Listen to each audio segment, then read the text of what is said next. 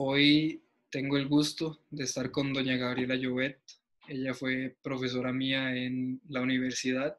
Me dio una clase de análisis de, análisis de clima de negocios. Eh, por si se me sale en algún momento el profe en vez de doña Gabriela. Un poco complicado hacer el cambio de chips Doña Gabriela es abogada de la Universidad de Costa Rica, tiene una maestría en Derecho Internacional de la Universidad de Georgetown y una maestría en Derecho Ambiental de la Universidad de George Washington. Me llamó mucho la atención también que tiene un Juris Doctor, que es lo que sería un doctorado en Derecho. Eh, no, logré encontrar de qué era la tesis, entonces me gustaría saber un poquillo sobre eso. Eh, y también cómo ha sido el desarrollo profesional siendo graduada de Derecho, habiendo trabajado como viceministra en uno de los ministerios, después pasar por la empresa privada que fue Intel y llegar a estar al mando de CINDE durante siete años. Doña Gabriela, muchísimo, muchísimas gracias.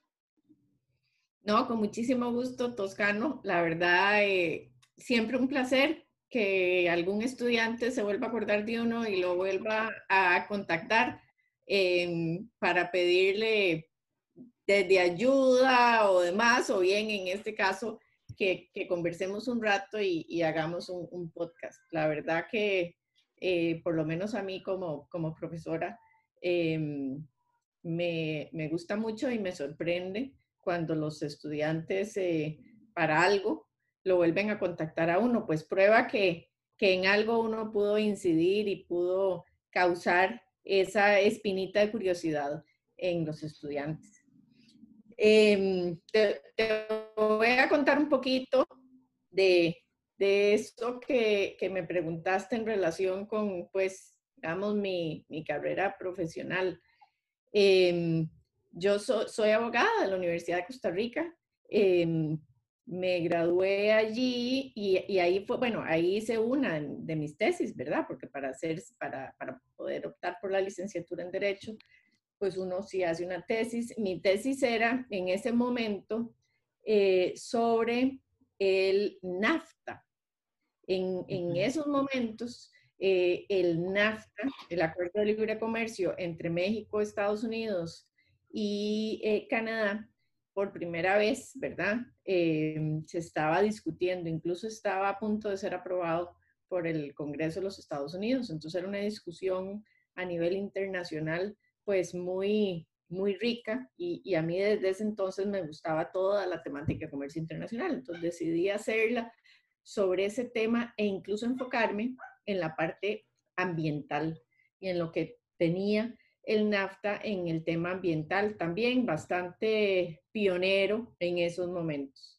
Em, yo siempre tenía la intención y tenía muchas ganas de, luego de haber estudiado aquí en la Universidad de Costa Rica cuatro años, poder tener la oportunidad de estudiar afuera. Eh, entonces me fui a hacer eh, dos maestrías, lo que resultaron dos maestrías, pues por supuesto, en primera instancia, eh, pues iba por una maestría Em, y en ese, en ese momento, pues me enfoqué más o me interesó más entrarle más a la temática ambiental y hacer una maestría en derecho ambiental. Eh, lo que pasa es que siempre me quedó esa duda, pues no duda, esa espinita de qué ganas de continuar entendiendo esa interrelación entre comercio internacional y el tema ambiental. Eh, y por eso fue que decidí cambiarme de universidad, siempre en Washington, D.C., pero cambiarme de universidad y hacer, digamos, la maestría, que en ese momento se llamaba de maestría en Derecho Internacional, pero muy enfocada en toda la parte de comercio internacional en, Georgetown. Entonces, em, a mí el tema de ser abogada, como abogada y trabajar en un bufete y demás, sí, sí fui asistente y trabajé en un bufete y y, y realmente eh, comí suela andando por desde el registro y todas esas cosas las, las hice en migración. Uno de mis primeros trabajos fue em, trabajar en todo lo que eran solicitudes de, em, en ese momento existía residentes rentistas y residentes inversionistas. y eran unos programas destinados a pues fomentar a aquellos que querían venir a básicamente retirarse en Costa Rica, poder obtener su residencia, ya sea de inversionista o de rentista. Entonces trabajé mucho haciendo filas en migración. Para la parte notarial. Eh, en toda esa parte, eh, de ahí muy interesante, pero, pero sí, cuando regresé de mis maestrías, eh, volví a trabajar en un bufete y en eso me, pues se me presentó la oportunidad de pensar más bien en trabajar en el Ministerio de Comercio Exterior. Em, y como yo había estudiado toda la temática pues, de comercio internacional, dije, bueno, esta es una oportunidad para la verdad em, poder trabajar en, un tema que, me apasiona y que me gusta mucho y en el cual voy a aprender en el sector privado, tal vez con menos, ¿verdad?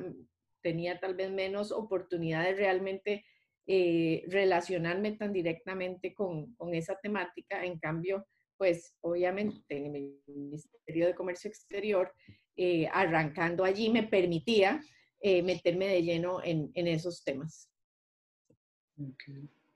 Es interesante, bueno, lo que le decía ahora, que yo por lo menos siempre que escuchaba derecho o estudié derecho, me imaginaba esa parte de bufete, de notariado, de hacer papeleos y de todo, pero al final muchos más bien terminan diversificando, eh, llamémosle, en lo que trabajan.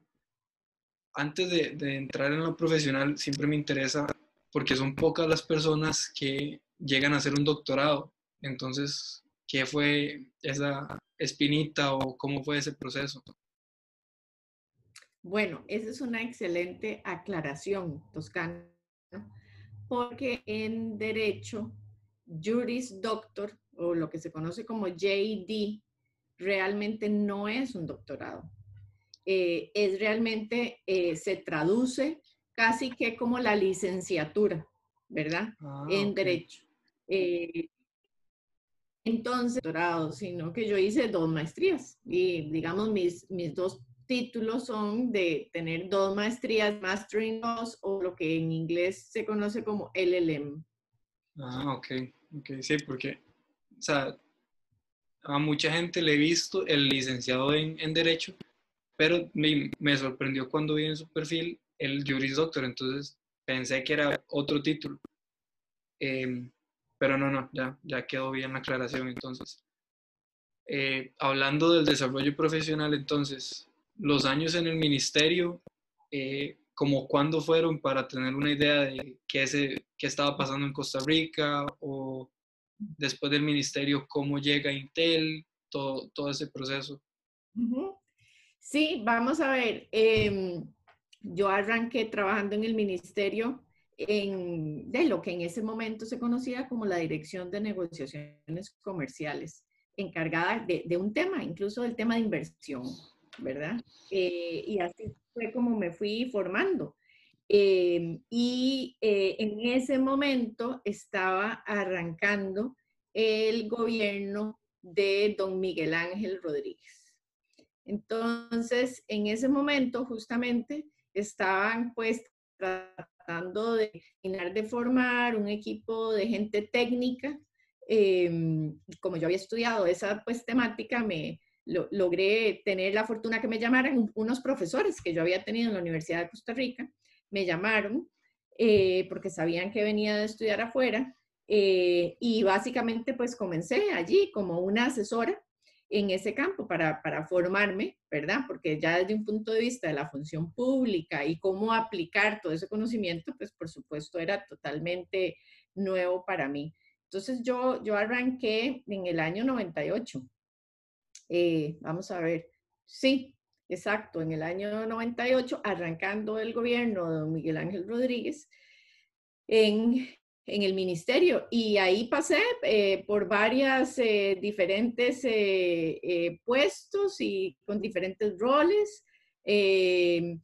estuve de asesora, como le digo, comenzando en esos temas, en inversión, en temas de servicios. Después me metí un poquito más en ya en temas de, digamos, las negociaciones generales. En ese momento Costa Rica tenía abierto una gran negociaciones bilaterales de tratados de libre comercio, aparte que teníamos una participación muy activa en la Organización Mundial de Comercio. Pero, por ejemplo, en esos momentos se estaba negociando, arrancamos las negociaciones de cero del Tratado de Libre Comercio entre Costa Rica y Chile, que luego se convirtió en una negociación de toda Centroamérica con Chile. Eh, luego también estábamos renegociando una serie de aspectos del Tratado de Libre Comercio entre Costa Rica y México. Eh, negociamos el Tratado de Libre Comercio con República Dominicana, eh, que luego al, al incorporarse República Dominicana en nuestro CAFTA, entonces se convirtió en el mismo tratado, pero al inicio éramos realmente lo que teníamos era un tratado de libre comercio entre los países centroamericanos y República Dominicana. Y, entonces me tocó participar en todos esos procesos, como le digo, desde un inicio, desde que empezaban las discusiones más de índole pues, diplomático y político, de queremos arrancar estas negociaciones. Y también había una iniciativa a nivel incluso eh, americana que se conocía como el Área de Libre Comercio de las Américas, donde... el, ALCA. Así es. Entonces, el famoso ALCA, eh, igual me tocó participar en las diferentes eh, reuniones y mesas de negociación de ALCA que se estaban dando en ese momento.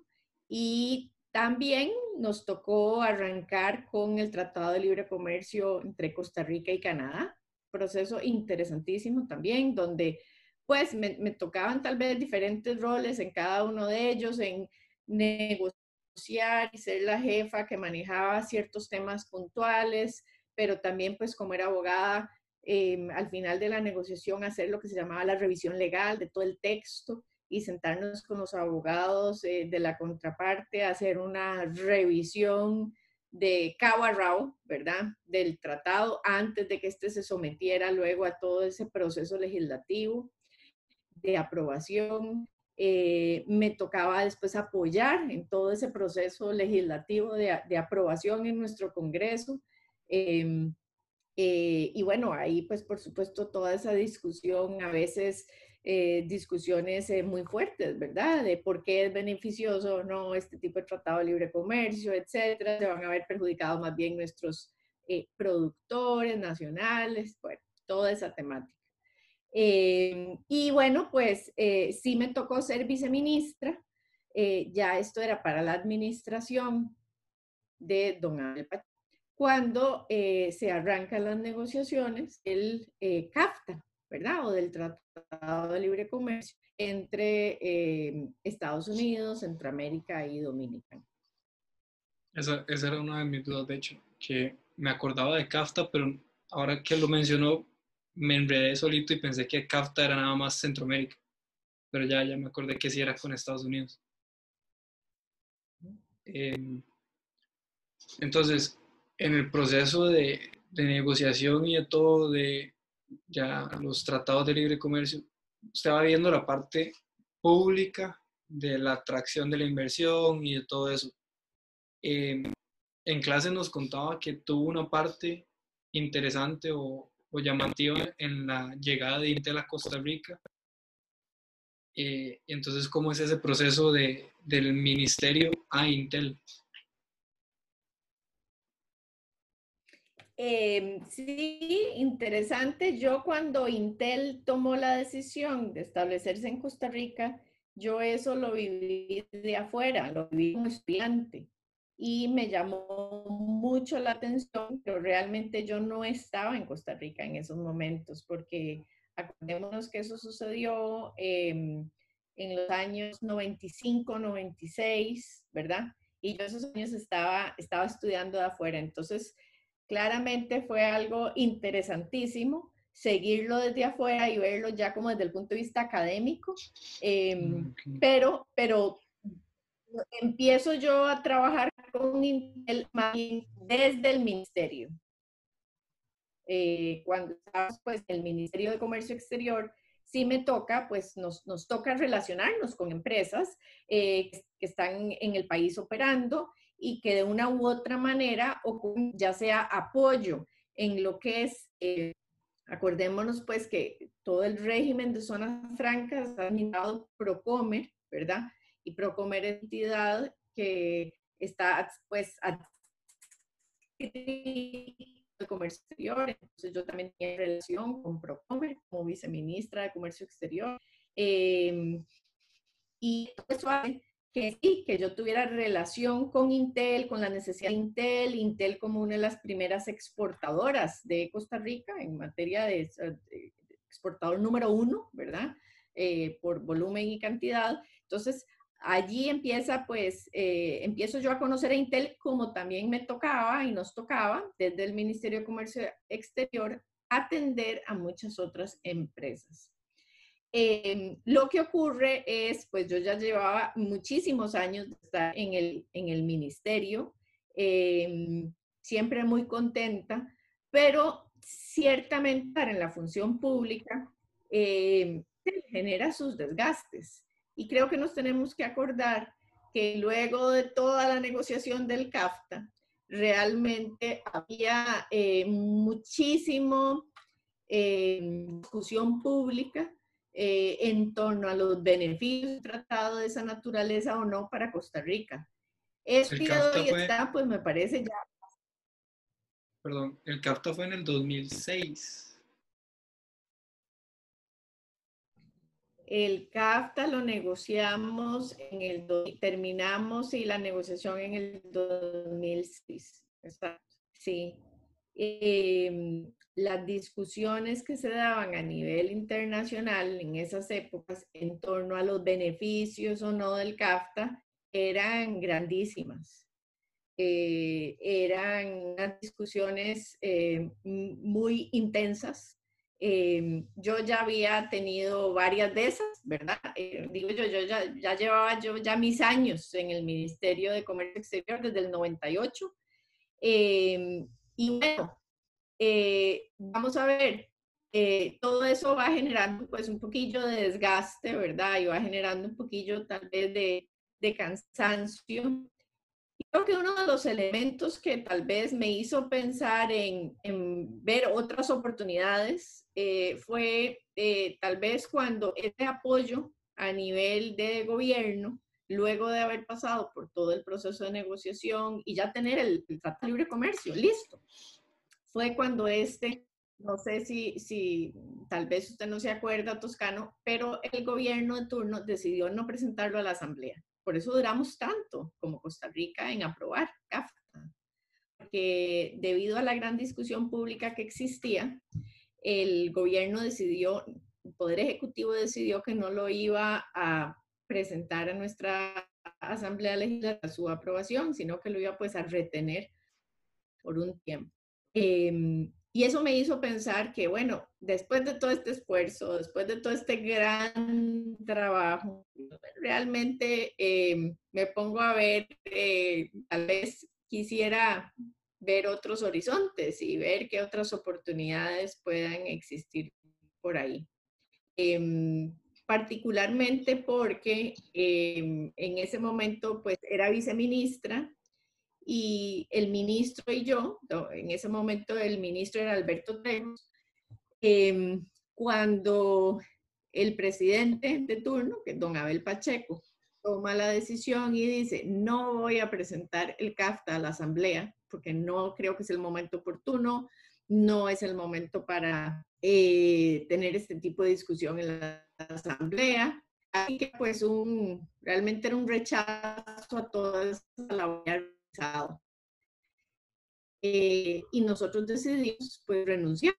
Eh, entonces eh, renunciamos como ministro, viceministra, y básicamente en, esos momentos también pues, justamente oportunidades activos de Intel en esos tiempos había renunciado Em, y, estaba disponible la posición y pues esas cosas de la vida que me enteré yo, dije qué interesante sería poder ayudar del otro lado, ¿verdad? En un, en un puesto de esa naturaleza, que maneja los asuntos públicos, que es esa, eh, personas con el sector de gobierno para diferentes iniciativas.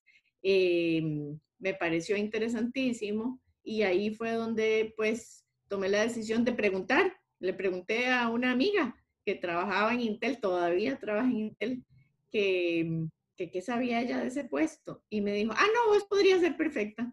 Déjame y pasame el currículum y te contacto. Eh, y así arrancó. Entonces, eh, pues así fue como, de manera así muy resumida, llegué a Intel. Eh, haber estado muy involucrada en lo que es la función pública, en participar pues en, en incluso una serie de iniciativas a nivel público de gran relevancia, poder estar del lado de la empresa y poder entender cómo ese tipo de políticas públicas que se diseñan tienen impacto en una empresa, eh, cómo la empresa privada puede apoyar y aportar también, ¿verdad? A, mm. a, ese, a esas iniciativas que el gobierno está tratando de impulsar, cómo poder eh, alinear esfuerzos y demás, pues me llamaba mucho eh, em, también el interés y la verdad es que mi paso por Intel me, me ayudó mucho también a entender la perspectiva privada y entender cómo pues empresas de la relevancia, digamos, de un Intel en, una, en un país, pues pueden aportar y apoyar, eh, sí, desde el ámbito privado a, a sacar adelante el desarrollo del país y a sacar adelante una tarea país, ¿verdad? Ya después de Intel viene, viene Cinde, que fue en el 2007.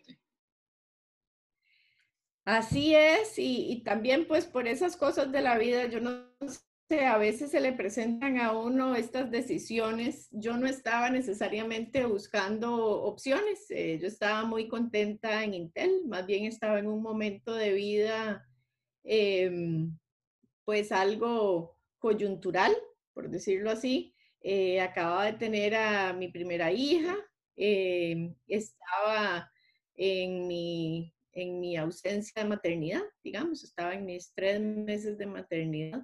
Más bien estaba em, pensando cómo iba a ser para poder ser una mamá trabajadora. Em, yo tuve a mi primera hija bastante ya, digamos, un poquillo más, más grande de la cuenta. Eh, y realmente para mí la maternidad era importantísimo.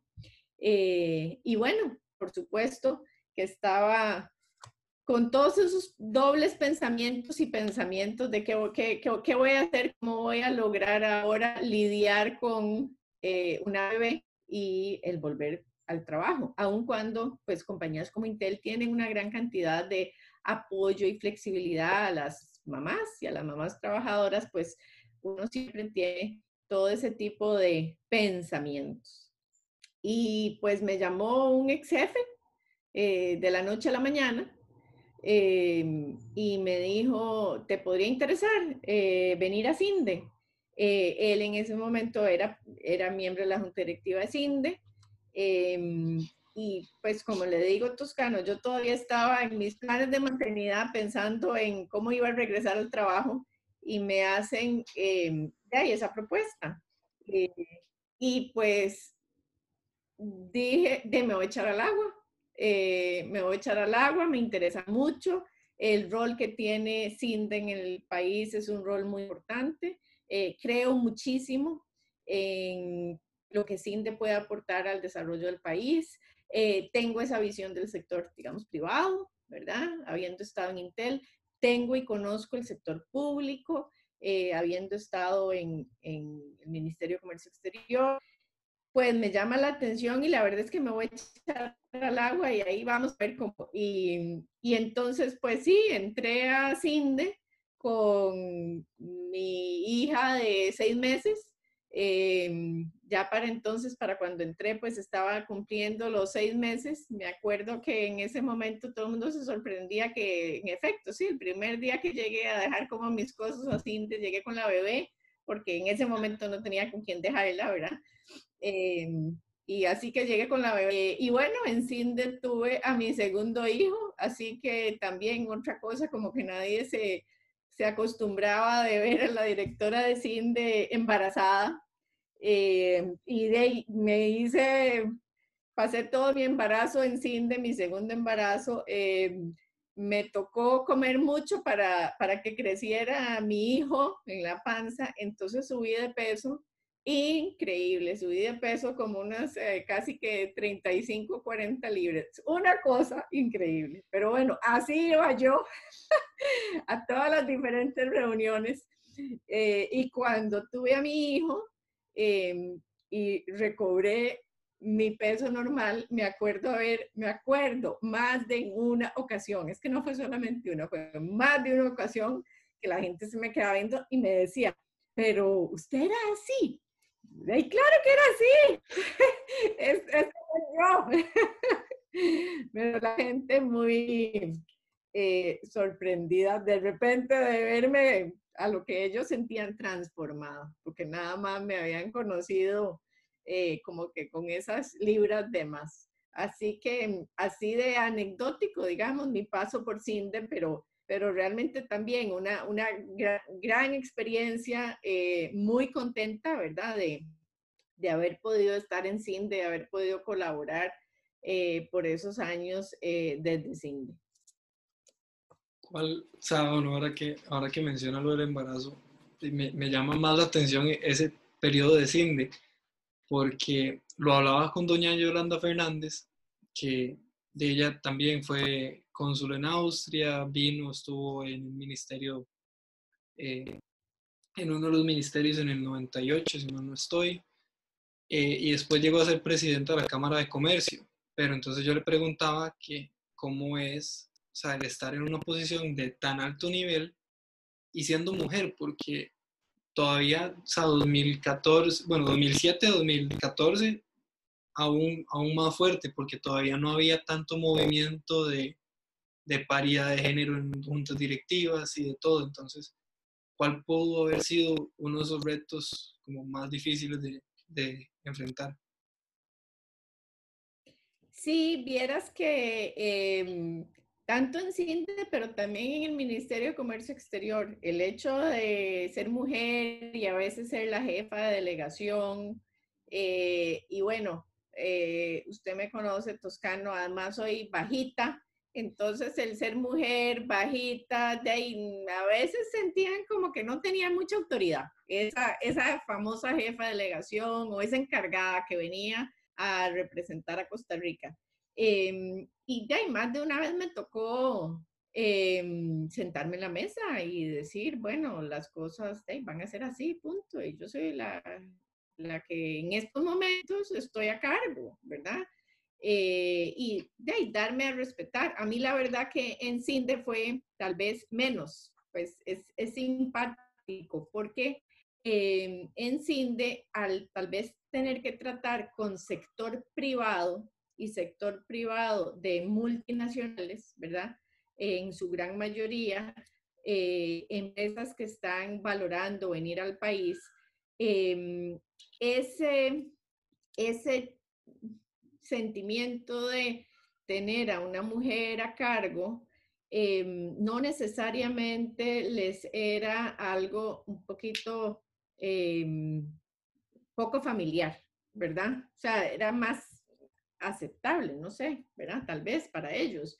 Eh, aun cuando sí, de, vez en cuando, pues uno tenía como que eh, darse a respetar, pero me parece que eh, en, CINDE fue más fácil que según uno se diera a respetar eh, o que no, el tema del género no fuera un obstáculo, me parece por justamente lo que uno podía aportar y, y, la posición en la que uno estaba de apoyarlos y de aportarlos a ver cómo pueden valorar a Costa Rica como opción de inversión.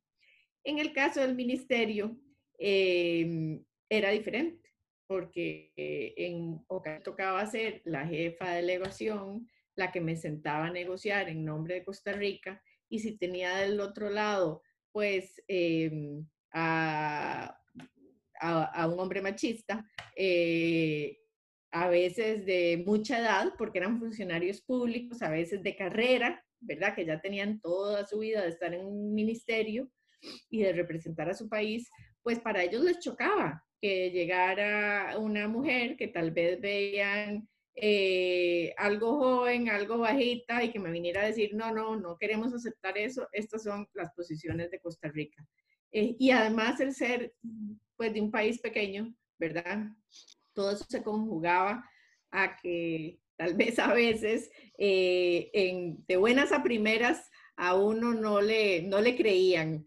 Y a veces me, me, tocó, me, me tocó como anécdota en una ocasión, negociando con una delegación coreana eh, y como bien sabemos, pues en los países asiáticos y ciertamente en Corea, pues eh, predomina mucho el machismo, ¿verdad? Me tocó que el jefe de delegación le preguntara al, al muchacho que estaba trabajando conmigo, que era, digamos, mi segundo de a bordo, ¿cómo hace usted para aceptar que una mujer sea su jefe? así delante mío. Dijo, ¿cómo hace usted para aceptar que una mujer sea su jefe? Eh, el muchacho se quedó impávido, no, no sabía ni qué contestar. Em, y, bueno, digamos que por supuesto que yo creo que también eso lo hacía a propósito para generar como desestabilidad y retar un poquito, ¿verdad? Y ponernos, según él, a nosotros nerviosos en ese momento en que estábamos negociando. Y lo que de ahí, al final resultó es que tuvo que, digo yo, tragarse la píldora, ¿verdad? Al cabo del tiempo, tragarse la píldora, porque bueno, aquí de ahí la que manejaba esa era yo y tenía el que hablar era yo y nos teníamos que poner de acuerdo. Y finalizamos. Pero sí, nos costó como tres o cuatro días de poner de acuerdo hasta que él como terminara de tragarse la píldora que con quien tenía que conversar era conmigo. Y este, este tratado o esta negociación con Corea tiene algo que ver con el famoso Tratado de Corea? No, en ese momento lo que estábamos negociando era un tratado bilateral de inversión, eh, ¿verdad? Lo que se conoce como BIT. Eh, entonces, ese fue el BIT con, que al final, ¿verdad? Lo suscribimos y lo aprobamos. Eh, y lo terminamos negociando, pero como le digo, duramos un poquillo más de la cuenta para como que acomodarnos y sentirnos eh, seguros de con quién había, eh, con quién había pero, sí, sí, lo, sí lo negociamos y bueno, digamos que es la antesala de esa relación más amplia que ya el día de hoy tenemos con Corea, pero, pero yo no estuve involucrada en el TLC con Corea porque eso sí es de más reciente. Okay siguiendo, siguiendo adelante con, con, la línea de tiempo, o sea, ya Cinde eh, sale, de hecho, cuando estaba haciendo toda la investigación, vi, vi un headline que la verdad no, no me encanta, eh, porque, y tras de todo es del financiero, que yo dije, como, puchica, podrían haber puesto algo más sutil, y es, directora de Cinde renuncia o se va para dedicarse a su familia. Y yo, o sea, hay, hay miles de formas, o sea, si, si es así, hay miles de formas para rephrase it y que no suene como a, dice, va a quedar en la casa haciendo nada. Eh, cierra un ciclo o lo que sea. Pero entonces, ya terminando CINDE, sale esto 2014, empieza a dar clases también, cómo, cómo ha sido esos últimos años de, de dar clases, de, de, relacionarse con tanto con sus hijos que venían creciendo, como con nosotros ya jupones universitarios, inclusive de maestría, eh, ¿cómo, ¿cómo, ha sido todo eso? Muy buena pregunta, Toscano, pero voy a comenzar por ese headline, porque en efecto, em, a mí también me generó sentimientos encontrados cuando salió, pero sentimientos encontrados porque en efecto, yo lo sentí como, como algo medio peyorativo, por decirlo así, cuando salió, o por lo menos, de verdad, no necesariamente lo veía como un headline positivo. Y vieras que después, a través del tiempo, e incluso por comentarios que recibí de gente, em, no me sentí como, como que fuera tan malo, aunque sigo teniendo sentimientos encontrados. ¿Por qué digo eso? Porque recibí comentarios, yo, realmente quería ser muy transparente a la hora que yo hablé mi salida y de mi renuncia, yo quería ser muy transparente de por qué me estaba yendo, porque incluso en ese momento era la administración de Luis Guillermo Solís la que estaba entrando. Primera administración del PAC. Entonces, em, en esos momentos había como un, un ambiente de realmente va a poder, o sea, de, que si hay desestabilización o no a nivel del país eh, por un gobierno del PAC, etcétera. Y mis motivos por irme eran totalmente personales, eran totalmente propios, no tenían nada que ver con lo que realmente estaba ocurriendo en el acontecer político nacional. Eh, entonces, por eso a mí me motivó pues ser, la verdad, bastante transparente. Es más, yo, yo tenía ya ratillo, ya tenía varios meses de pensar en que quería de verdad eh, renunciar. Eh, ya me sentía pues también bastante desgastada, cansada cansada particularmente no del trabajo de CINDE, sino cansada pues por la rutina, ¿verdad? Y tener hijos pequeños y, sentir que no tenía el, tiempo suficiente para poder atenderlos, eh, de llegar tarde a la casa, eh, bastante abrumada, muchos viajes, es decir, que quería la verdad en esos momentos de mi vida, cuando tomé esa decisión, tener un poquito más de de pausa y tal vez de tiempo libre para poder dedicarle a mis hijos pequeños. Y yo ya llevaba mis, mis meses pensando en eso, pero ocurren las elecciones, hay una segunda ronda, entonces yo más bien tuve que postergar mi salida. Eh, y, hablando incluso en esos momentos con, con mi jefe, él sabía que yo tenía pues ganas de poder, digamos, eh, respirar un poco, ¿verdad? Y llevar una vida un poquitico menos agitada. Em, y yo postergué mi salida esperando más bien a que entrara el nuevo gobierno, eh, se, se, ajustara a su trabajo, ¿verdad? Y poder apoyarlo pues en esos meses en CINDE, que no hubiera esos cambios en CINDE. Pero claro, todavía como era el inicio del gobierno, de em, el primer gobierno del PAC, había un poquillo de, de ambiente, ¿verdad? Allí de, bueno, realmente cómo estar haciendo bien este trabajo, etcétera. No sé si usted se acordará que incluso em, apoyamos al presidente, apenas entró don Luis Guillermo Solís como presidente, al mes ya estábamos, Cinde le montó una agenda para ir a hablar con inversionistas, para poder eh, otorgar certeza y seguridad de que aquí las cosas iban a seguir siendo igual, aunque quien estaba pues entrando al poder era, un, era el PAC, ¿verdad? Como partido.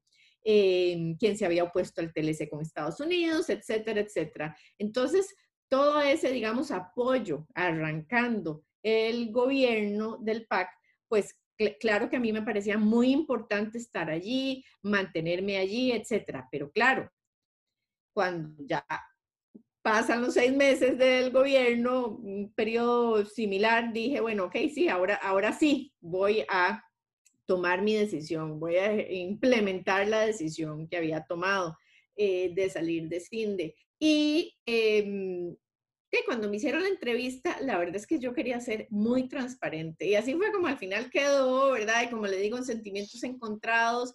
Eh, yo por un lado pensaba, bueno, no, no es que le estoy tirando la toalla, es que no estoy tirando la toalla, no es que me voy a la casa y ya, punto, no, es que simplemente quiero hacer un, un cambio de marcha.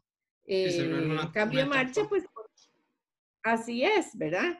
Em, entonces, em, bueno, ese, era, digamos, mi comentario, porque sí, a mí siempre ese titular del financiero me, me causó y me causa, pues, esos sentimientos encontrados. Pero por supuesto que yo no quería salir del todo de, de digamos, eh, de actividades eh, y, y, claro que em, me encanta ser ahora consultor internacional y trabajo con varios países, en consultorías con el Banco Mundial y ser profesora de elite me encanta también, ¿verdad? Y, y sí, em, voy a decir, en los cursos de maestría me fue muchísimo más fácil y yo comencé dando el primer, la primera maestría eh, de la primera generación que graduó eh, en Comercio Internacional. Eh, en esa maestría, a mí pues me encantó darla y pues como son profesionales que trabajan ya, etcétera, me fue relativamente fácil, ¿verdad? acoplarme a, dar clases. Yo ya había dado clases en la Facultad de Derecho, es más, había dado clases eh, de ahí, recién graduada en la Facultad de Derecho, entonces siempre me ha gustado dar clases. Em, cuando sí tuve pues un pequeño shock fue cuando me tocó dar em, en bachillerato. Ahí sí tuve un shock, ¿verdad? Porque fue pucha. Em, ya y, eh, ¿verdad? Chiquillos ya 18, 17, 19 años, ya eso. Doña Gabriela se quedó sin internet, entonces ya casi volvemos. Va a comentar de por qué le gusta dar clases. Y, y tal vez me voy a cuidar porque si no se me vuelve a ir a internet si hablo mal de... No, no, es que yo, yo, sé que yo sé que es complicado dar clases, y inclusive más el curso que ustedes dan, porque ¿sabes? Es el curso, creo yo que es el curso de comercio internacional en administración. Entonces todos llegamos de, sabiendo un poco de micro, de macro, eh, habiendo pasado por intro de derecho, pero no, o sea, no tenemos nada fuerte de comercio. Entonces ustedes llegan y nos bombardean con conocimiento y con los tratados, los acuerdos y todo, yo no sé qué, como suave. Todo esto existe.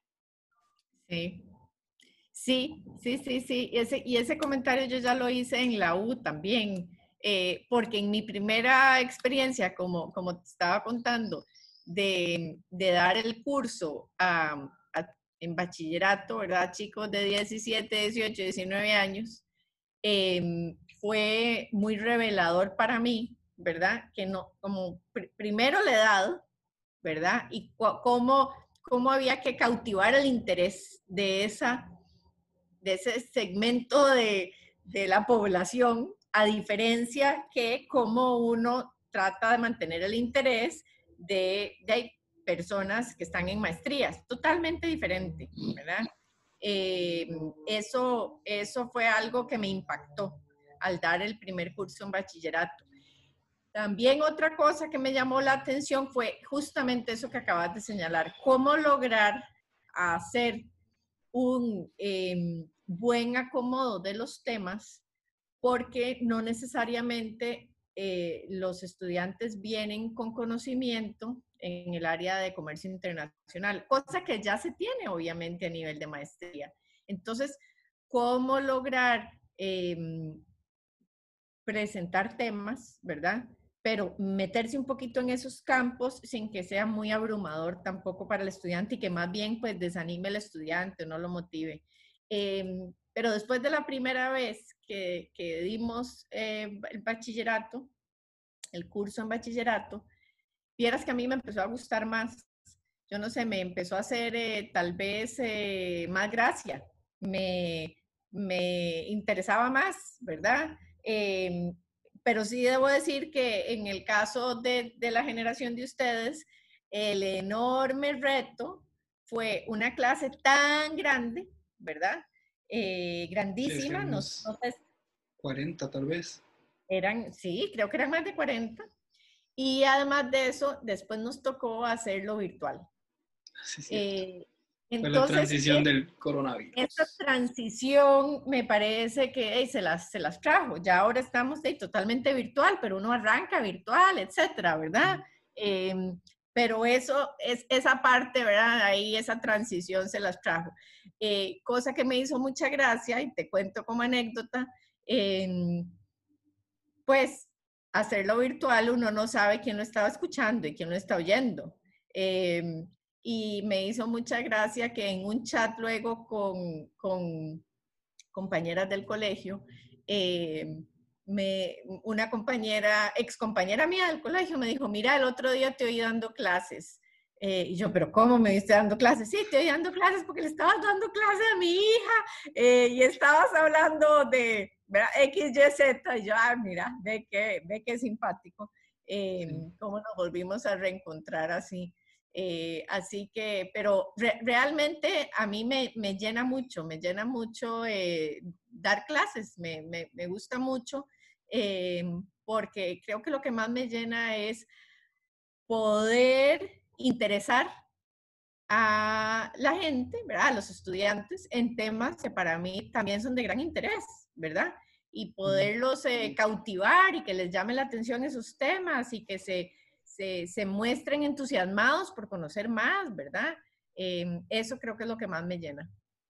Sí, sí esa clase con, con, con don Sandro y con usted fue bastante entretenida, por lo menos para mí, e interesante, porque yo no sabía mucho de comercio. Hubo un momento saliendo del cole que quise estudiar comercio como bachi, pero después me decidí por ADMI. Eh, pero lo, lo, que más me llamaba la atención era ok, cómo agarraban todas estas normativas y conjunto de reglas y formas de hacer negocios. Eh, algo que nunca se me olvida es el principio de la nación más, eh, mejor favorecida. Eh, y después, cómo agarraban, por ejemplo, el, el, ejemplo de Ignacio con el, con el bar y las, el cerrar y las reglas y todo. Entonces, todo eso a muchos que no nos llamaba la atención, si, si despierta esa, esa espinita y uno por lo menos ya lo tiene presente, que, ah, tenemos que exportar, ah, sí, pero entonces podemos tomar esto en cuenta. al final, son las lecciones que a uno le quedan, no solo la materia, sino esa, esa experiencia. Así es, así es. Sí. Para, para ir cerrando, yo se lo comentaba por correo, me gusta hacer lo del el consejo para un sobrino. La dinámica explicada sencillita es hacia los hijos, uno tiene potestad o uno como hijo tiene que acatar órdenes, pero hacia el sobrino es, es solo un consejo. O sea, yo como tío no puedo decirle, hace esto, sino que le digo, te recomiendo que hagas esto. Entonces, eh, ¿cuál sería un consejo general de vida, de lo que sea, que le daría un sobrino? Vamos a ver, a un sobrino como de la edad tuya, ¿verdad? Y pensando en, sobrinos que están eh, arrancando a estudiar, eh, que se están arrancando a formar, mi primer consejo es, por un lado, busquen la excelencia, busquen siempre la excelencia en lo que hacen. Em, la verdad es que yo soy bastante fanática de eso, ¿verdad? Del concepto de la excelencia. Y buscar la excelencia en estos tiempos se, las trae, o sea, ¿por qué se las trae? Porque hay tanto en el ambiente. Por otro lado, hay tanto de que aprovechar, hay tanto que hacer, hay tantas oportunidades. Pero entonces, para mí, lograr esa búsqueda de la excelencia va aparejado a aprovechen todas esas oportunidades, pero traten de enfocarse, traten de priorizar eh, y traten de vivirlas al máximo, ¿verdad? Y traten de sacarle todo el jugo que puedan. Eh, traten de apasionarse por algo y en ese algo que se apasiona y que encuentran, háganlo de la mejor manera, con excelencia. Otra vez. Pero si yo estoy muy clara, tanto en el ambiente que eso mismo nos genera distracción, que eso mismo a veces nos hace eh, no terminar de apasionarse, meterse, eh, involucrarse en un tema porque estoy como en todo a la vez, ¿verdad? Eh, esa me parece que es un poco esa dualidad que vivimos hoy en día. Tenemos tanto y tantas oportunidades, pero esos tantos nos hacen no tener un foco o a veces perder ese foco, perder ese norte em, y, y, perder tal vez esa búsqueda de la excelencia en ese norte que uno quiere alcanzar. Entonces, yo, yo tal vez me enfocaría en, en mandar ese mensaje, ¿verdad?